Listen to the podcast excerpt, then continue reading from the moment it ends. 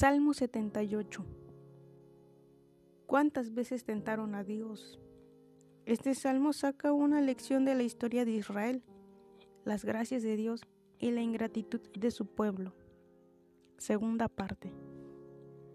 Luego ordenó a nuestros padres que se le enseñaran a sus hijos, para que la conozcan sus sucesores, los hijos que nacerán después, que éstos se encarguen de instruir a sus hijos, para que éstos confíen solo en Dios.